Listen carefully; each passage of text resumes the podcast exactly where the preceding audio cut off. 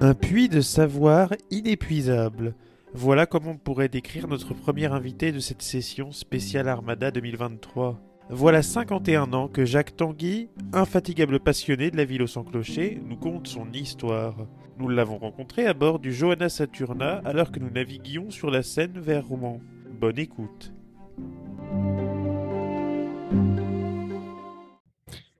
Bonjour à tous et bienvenue dans le podcast normand. Aujourd'hui, nous sommes à bord du Johanna Saturna.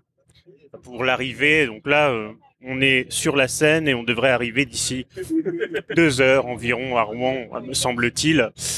Euh, et donc, nous sommes en entretien totalement improvisé avec Jacques Tanguy. Bonjour. Bonjour. Bonjour.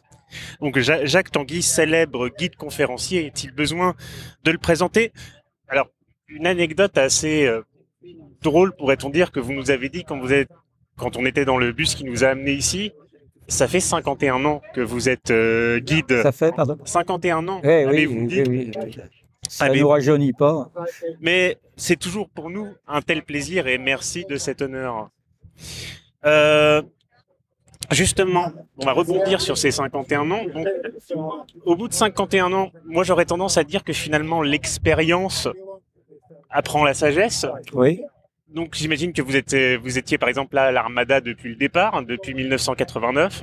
Eh oui, oui, dès la première, oui. Et c'est toujours finalement la même émotion? On a une émotion un peu d'enfant ou c'est comment euh, 34 ans C'est- après? C'est toujours pareil, c'est toujours une joie parce que c'est toujours la même ambiance, c'est c'est toujours la même joie euh, qu'ont les gens de se retrouver ensemble, de partager ensemble ces moments. C'est dix jours de folie sur Rouen. hein. Il y a des gens qui dorment pratiquement pas pendant les dix jours en Ah question. bah on a vu. Et c'est c'est vraiment une ambiance tout à fait à part. Heureusement que c'est pas tous les ans parce qu'on aurait du mal à, à tenir. Et je pense qu'on aurait peut-être un peu du mal à, Donc, euh, du mal à on, aurait, on aurait du mal à tenir quand même. Et ce que vous en retenez, c'est justement ce que vous avez dit, cet aspect de communion. On rappelle que c'est un événement gratuit hein, pour ceux qui Oui, ne, Oui, ne c'est ça. seraient pas et en accès libre Oui, euh, tout à fait. le long des quais. Et d'ailleurs, on invite le plus de gens possible à se rendre à l'Armada, Bien hein, naturellement, bien sûr. jusqu'au 18 juin prochain. Euh, donc pour vous, en fait, le maître mot, c'est ce que vous m'avez dit, c'est vraiment la convivialité, la rencontre aussi de personnes. Là, on est sur un navire euh, étranger, par exemple, de Oui. différentes nationalités. Oui, oui, je pense que beaucoup, beaucoup de pays sont déjà aujourd'hui, alors qu'on est au tout début, sont déjà représentés euh, sur les quais, euh, euh, sur, dans la ville. J'ai eu des échos en début d'après-midi sur ce qui se passait dans Rouen, où, Ouais. c'était euh, euh, un peu la folie, euh, avec des gens de, de différentes nationalités, et des marins, pas encore beaucoup, mais Ouais. ça va venir. Et puis euh, beaucoup de visiteurs aussi qui ont anticipé et qui sont d'ores et déjà ici. Parce qu'on attend combien? Vous savez, c'est 6 millions de visiteurs, je crois, hein, Alors, le euh, long des on de la se- Seine. hein. On, on se, on tape sur à peu près 6 millions de Ouais. visiteurs. Mm. Euh, pour, on resterait hein, comme ça à peu près dans les eaux de, de l'armada précédente. Euh, donc, on pense que c'est tout à fait raisonnable de tabler sur 6 millions. Sur 6 millions. Et vous, personnellement, euh, fort de cette expérience, vous m'avez expliqué que vous êtes euh, là à l'invitation de Philippe Chastre, qui est le vice-président en charge de la, de la presse. Vous avez répondu à son appel, c'est pour ça que vous êtes là aujourd'hui. Oui, je suis un ami de très longue date de Philippe. D'accord. Et Philippe m'a dit, je veux absolument que tu viennes pour m'assister en quelque sorte pour cette remontée de la scène, pour, pour la presse, pour vous.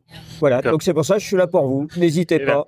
Pour ça, on vous remercie chaleureusement et je tenais à vous le dire à double titre de, encore une fois, de, parce que c'est le, le cœur aussi de notre ligne, d'avoir accepté cet entretien en totale spontanéité. Je tiens à le dire à nos auditeurs, nous n'avons absolument rien préparé, euh, ni Jacques Tanguy, ni moi-même, vous confirmez Voilà. Et, euh, mais par exemple, moi j'aurais tenté de vous demander donc 51 ans d'expérience, 51 ans euh, de, de personnes rencontrées, de richesse, de diversité. Si en 50, est-ce qu'en 51 ans, il y a des personnes qui vous ont marqué, Armada ou pas Armada d'ailleurs, des personnes qui vous ont marqué, des anecdotes qui vous ont fait sourire ou Ah bah, J'en ai plein, comme vous en doutez, mais bon, ça m'est difficile comme On ça de, de, temps. Hein. de, de rentrer dans le détail, mais j'ai eu des moments assez extraordinaires euh, euh, avec des gens merveilleux, pas forcément des gens très très haut placés, mais c'est pas ça le plus important. Euh, j'ai fait des, des, des conférences à la fois pour des enfants, des tout petits même euh, enfants, euh, des enfants des écoles, euh, des, des ouvriers, des cadres, des, euh, des, des, des, des classes supérieures, comme on dit. Euh, c'est ça la diversité. Hein. Oui. C'est ça euh, qui, est, qui est assez merveilleux. C'est cette notion de partage avec les gens. Voilà. Et le fait que, justement, parce que c'est. Bon, attendez, c'est bon Oui, on est en direct Voilà, là. nous sommes, ah oui, nous sommes effectivement euh, euh, à bord d'un bateau, donc Oui, à il y a bateau, euh, voilà. des événements, voilà, euh, et des coups de klaxon. Et alors justement, parlons plus de votre métier de guide conférencier et en fait le rapport, un thème qui nous est cher ici au podcast normand, à l'accessibilité. J'ai tendance Oui, à vous oui. dire, on a tendance toujours à dire la culture est accessible à tous. Oui, Est-ce oui. que c'est vraiment le cas?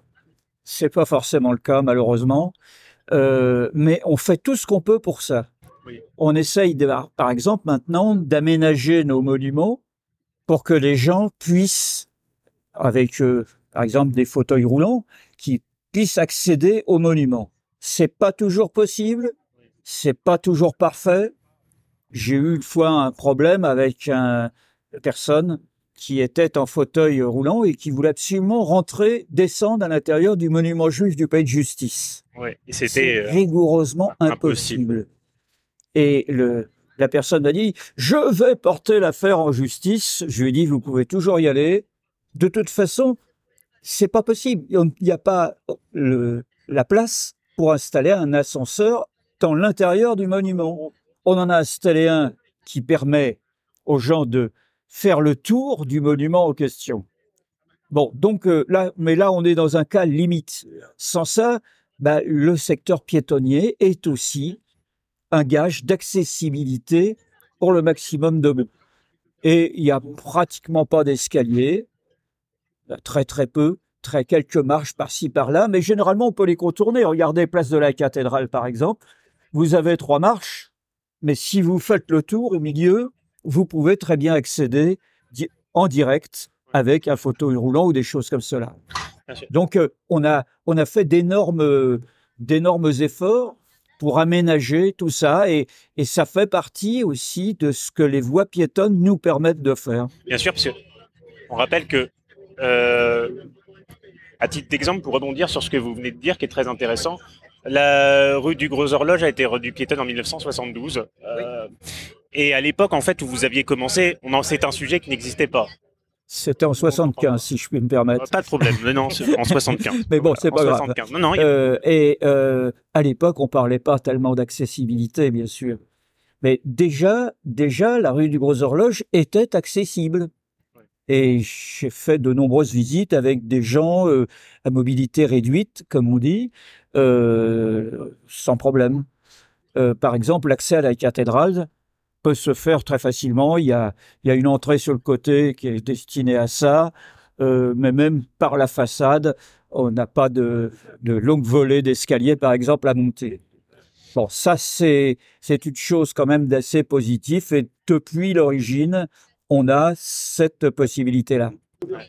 La commission des monuments historiques explique notamment que dans certains cas, mais c'est un peu ce que vous venez euh, d'évoquer avec l'exemple aussi du palais de justice, du, euh, enfin du Monument musée juif. du, du monument juif euh, sous le palais de justice. La commission monuments historiques explique que parfois il est compliqué, voire impossible, d'installer un ascenseur sans, disent-ils, dénaturer Bah, l'aspect historique du monument. Exactement, c'est exactement le cas du monument juif. Oui. On a pu en installer un qui donne accès à l'extérieur du monument, puisque le, il est à demi enterré, donc la crypte est accessible grâce à un ascenseur qui est là pour ça. Et euh, par contre, pour aller vraiment à l'intérieur, dans l'intérieur du monument, c'est pas possible.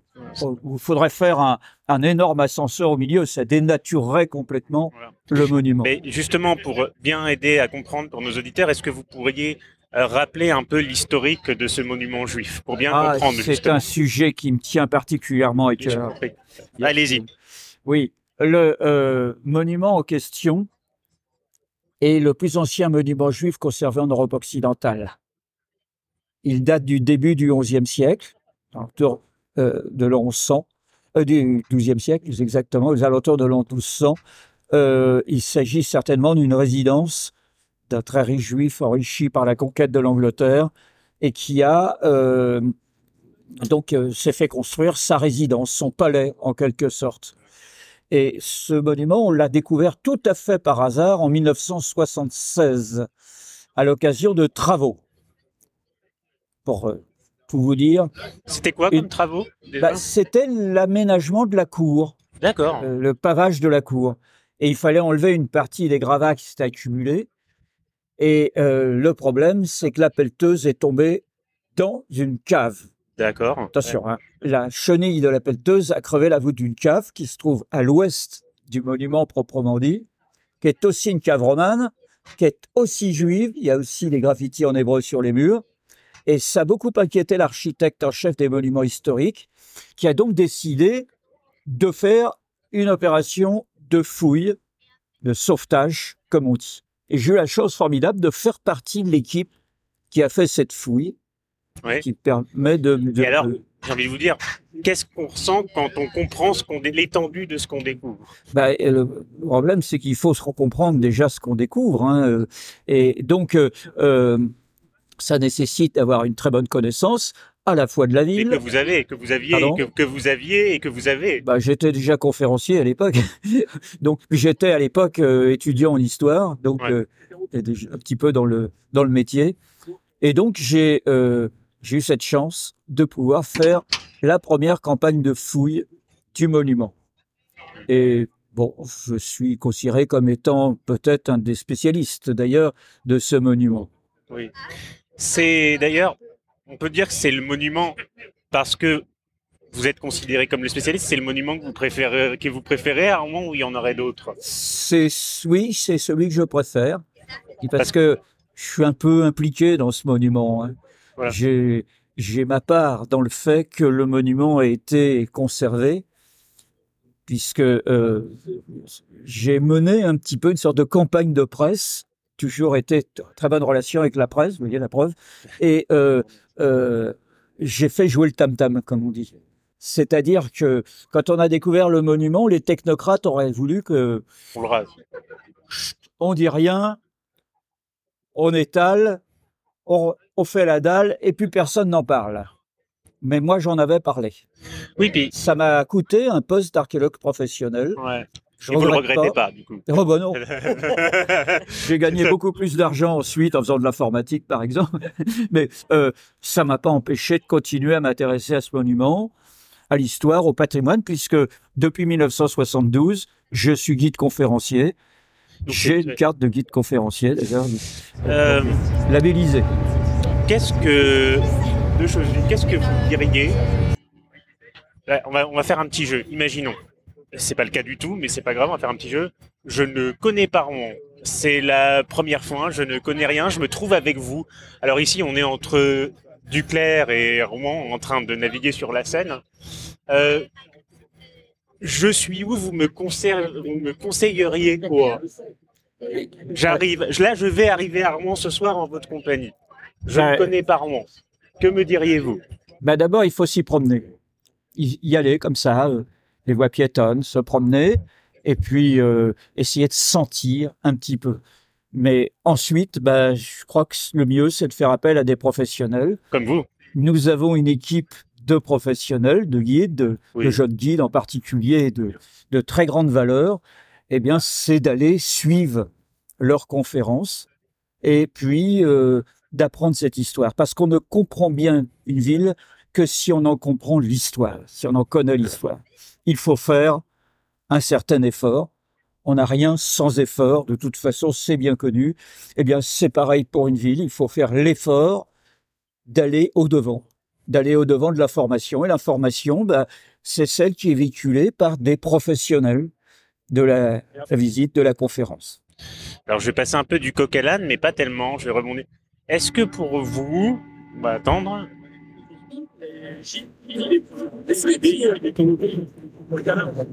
Est-ce que pour vous, une bonne connaissance de la culture, de l'histoire, peut-être même de l'identité d'une nation, est-ce que c'est la clé qui permet de maintenir une société en paix dans un monde en pleine mutation? Bien sûr. D'ailleurs, on le voit bien. Les peuples qui n'ont pas d'histoire ou qui ne veulent pas avoir d'histoire, bah, ils accumulent les, les bêtises. Regardez les Américains, par exemple. Attendez. Excusez-moi. hein. Oui, regardez les Américains, par exemple. Eh bien, euh, le fait qu'ils n'acceptent pas même leur propre histoire, d'ailleurs, hein, euh, euh, bah, ça les amène à se comporter quelquefois en véritable sauvage. On les a vus, par exemple, en Afghanistan ou, ou des choses comme cela. Je me souviens que à ce moment-là, on- avait reproché à la France de ne pas avoir emboîté le pas Des États-Unis. à, à Bush. C'était en 2003. alors, oui, euh, de pas avoir en pas. Et euh, mais alors, il n'y avait pas de mots assez durs. La vieille Europe, euh, oui, bah Le oui. vieux Mais nous, on n'a pas là. voulu euh, aller là-dedans. Et on voit le résultat derrière. Hein, c'est c'est désastreux. C'est une honte. Les Américains devraient avoir honte de ce qu'ils ont fait. hein. Mais justement, mais en plus, quand on s'intéresse de près à la culture américaine, ce qui est par ailleurs aussi mon cas, euh, quand on va aux États-Unis, on constate toujours beaucoup de gens, quand on leur parle de la France, on entend parfois des remarques que les Français seraient des poules mouillées, des lâches, Oui, oui, oui. alors que pourtant euh, le marquis de Lafayette, euh, qui est venu combattre, euh, oui. est français. Oui, bien sûr, bien sûr. Et il n'y a pas que ça. hein. Non. Euh, le, euh, donc, le, euh, c'est une chose, moi, qui me, qui m'horripile un petit peu. les, les Américains peuvent dire tout ce qu'ils veulent, mais je préfère être français qu'américain. Ben, je crois que ça va être le mot de le mot de la fin. Fièrement en français. Mais il y a plein de choses que- qu'on aurait pu dire, comme vous en doutez, mais Oui, je vois que on avance un petit peu. Dans... c'est ça. Mais moi, Je vais essayer. C'était le monument Ouais, juif. vas-y. Faut que je... Le monument juif, Le monument aux juif. juifs, jamais fait encore. Pardon, Je ne l'ai jamais visité encore. c'est pas facile. Non, ça doit être... euh, c'est pas facile parce que euh, c'est limité en nombre de visiteurs. Alors il y a maintenant des animateurs du patrimoine qui le font visiter, très bien d'ailleurs. Euh, le, euh, mais bon, euh, c'est euh, c'est 15 personnes à la fois, c'est ah, pas loin. Merci beaucoup. Merci beaucoup, Jacques. Tanguy, c'est un vrai plaisir. Merci.